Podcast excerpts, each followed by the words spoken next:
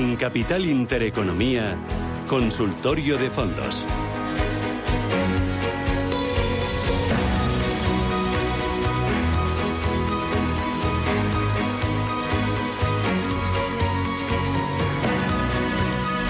Bueno, vamos a abrir este consultorio de fondos les recuerdo los teléfonos son el 91 533 1851 91 533 1851 y el WhatsApp el 609 224 716 609 224 716 Consultorio de fondos, soy con Mar Barrero, que es la directora de análisis de Arquia Banca Privada. Mar, ¿qué tal? ¿Cómo estás? Bienvenida, muy buenos días. Hola, muy buenos días. Bueno, ¿cómo, va, ¿cómo arranca la semana? ¿Con optimismo? No sé si después de la pasada ha cambiado un poco el sentimiento, si cambiamos las eh, opciones de inversión, si vamos hacia otro tipo de, de productos, si miramos hacia una parte del mundo hacia otra. Eh, ¿Dónde estamos, Mar?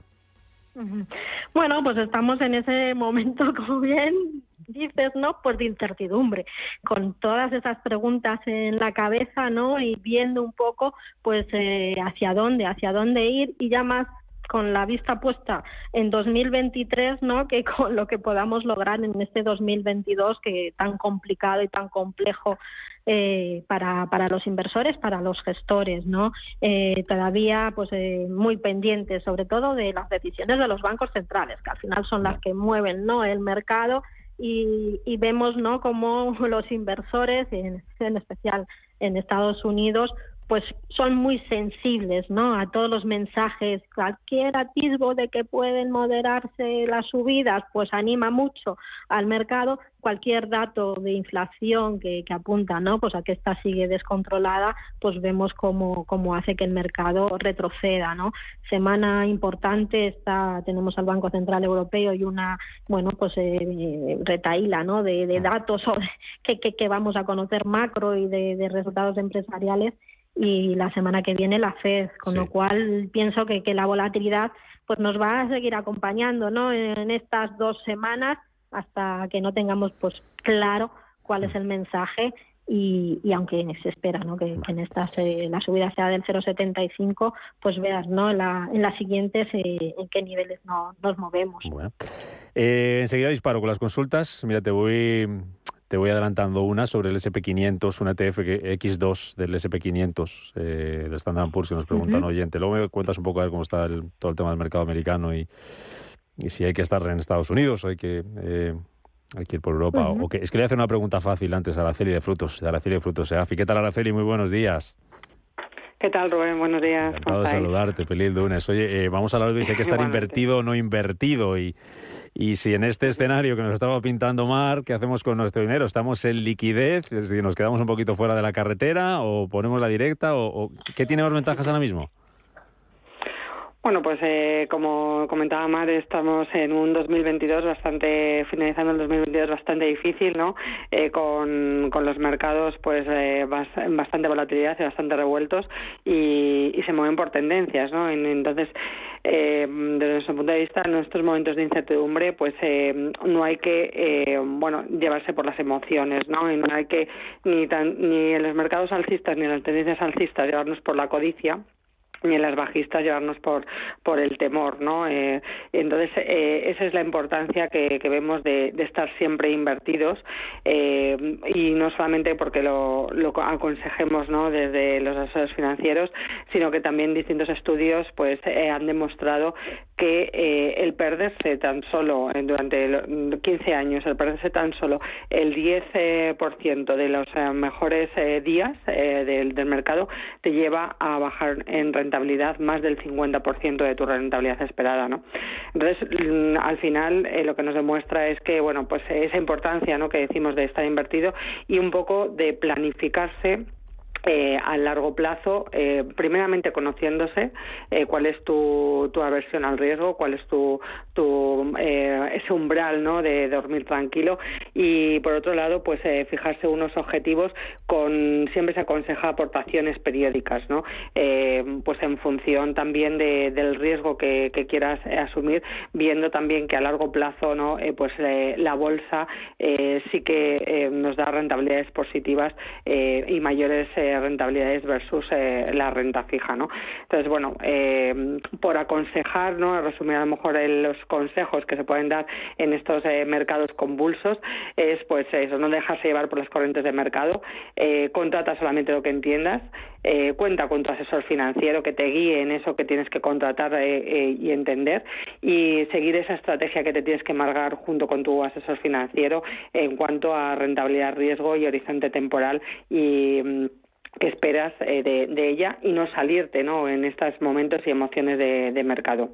que es difícil a veces eh, tener eso en cuenta, pero que aunque, vengan, vengan curvas, pues hay que mantenerse en, el volante, bien agarradito y bien asesorado. Invertidos, en la importancia de estar invertidos en este escenario de, de mercado. Araceli de Frutos, de Araceli de Frutos eh, EAFI, el consejo en este foro, en este consultorio de de fondos de, de inversión. ¿Tú, ¿Tú, estás muy optimista ahora mismo con cómo está el mercado o después de la semana pasada y después del arranque de, de, de, esta semana en, Europa o, o, qué?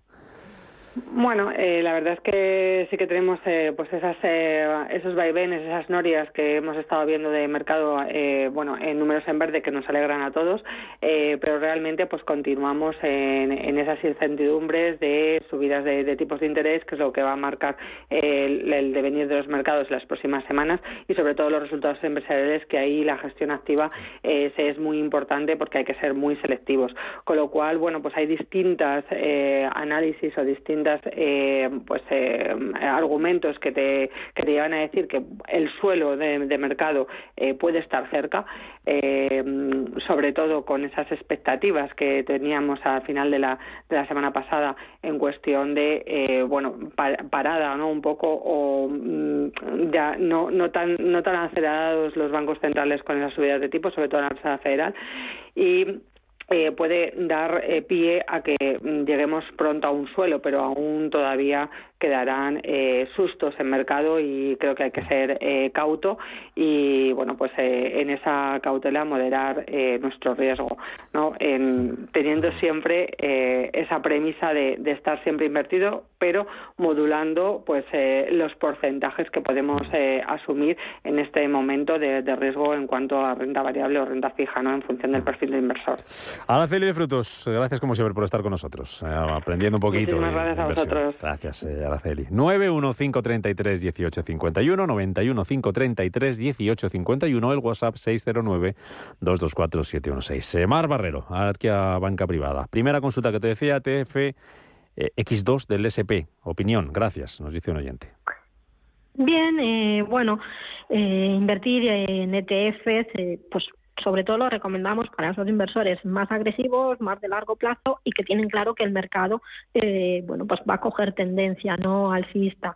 Eh, en un entorno de tanta incertidumbre, pues hemos visto no como los ETFs o los fondos de, gestión pasiva que siguen a los índices, pues sufren más. Apuntaba, ¿no, Araceli, lo importante de, la gestión activa. Yo creo que ahora es eh, cuando es más importante y cuando el mercado no ha diferenciado, ¿no? A lo largo de este año hemos visto caídas en las grandes empresas, en empresas con muy buenos fundamentales, que no necesitan financiación. Esas han corregido igual más que, que otras.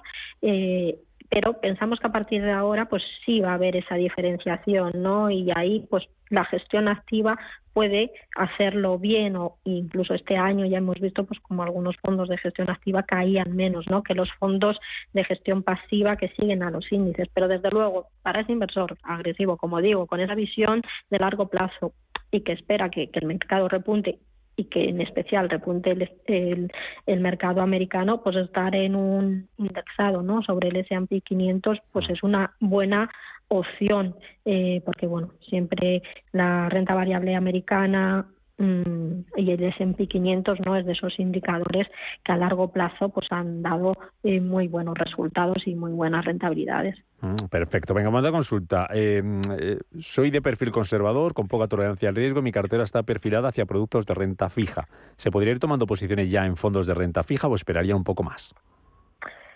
Esperaría un poco más. es verdad que, lo hemos venido no comentando a lo largo de, este año y esperábamos que ya en estas fechas el mercado de deuda estuviese más tranquilo y que los fondos de renta fija y con independencia de que fueran de corto, de medio, de largo plazo, pues empezasen ya a darnos eh, rentabilidades positivas, pero como estamos viendo mucha volatilidad la semana pasada vimos como bueno pues el rendimiento no de los bonos eh, americanos y europeos volvían a marcar máximos de, las últimas décadas pues eh, todavía estamos viendo no cómo corrigen y cómo los fondos de, renta fija pues eh, siguen no a la baja.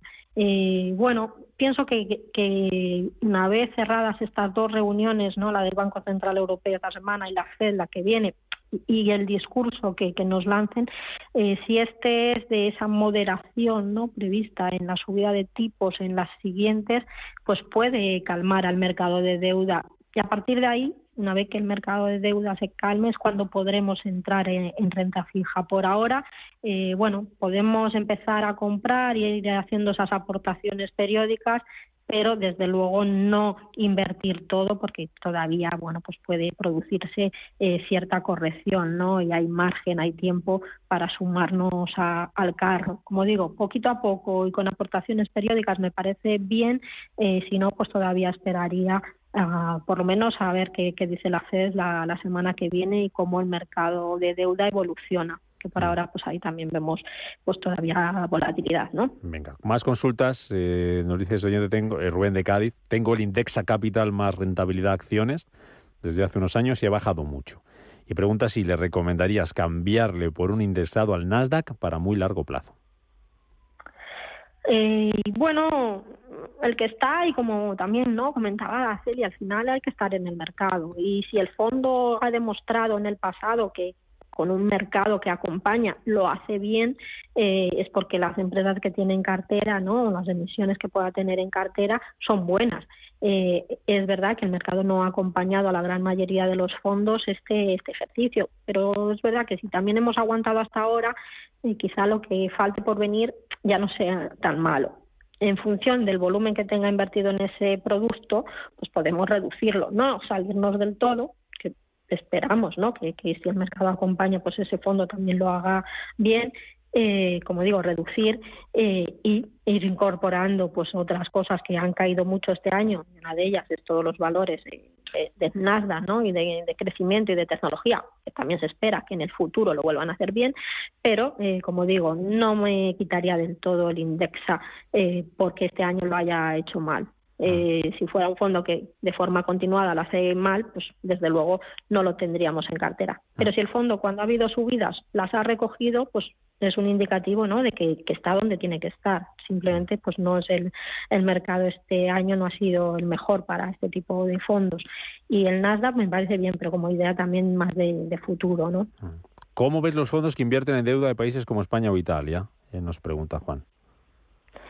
Bueno, es verdad, ¿no? Que, muchas entidades pues eh, han apostado este año, además, por incorporar y por incrementar deuda eh, pública española e italiana, buscando pues ese mayor rendimiento que pagamos no como países periféricos que se nos exige más sobre todo Italia.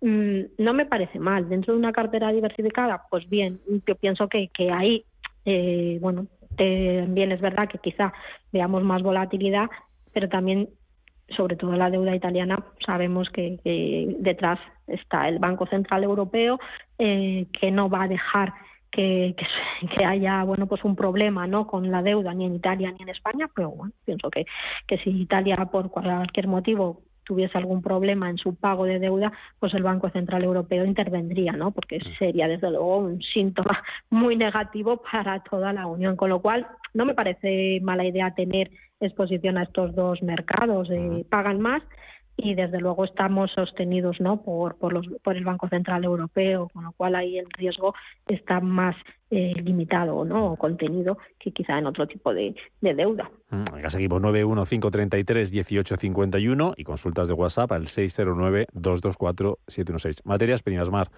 nos preguntan qué fondos de materias primas aconsejan y si les gustan los fondos o ETF de oro bueno, eh, Eh, por la última.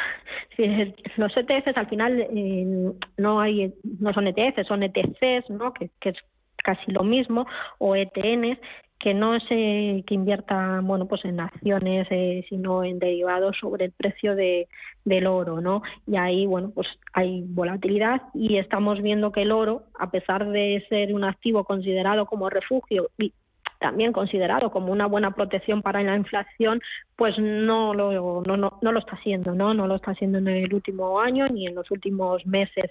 Le afecta mucho el dólar. Y tienen una evolución eh, que, si sube el dólar, pues el oro vemos como corrige este año ha sido un año muy favorable para el dólar, por lo tanto no tanto para, para el oro. Con lo cual, pues bueno, muchas casas ¿no? y muchos fondos tienen pues, 5% en, en oro para descorrelacionar, para tenerlo como protección.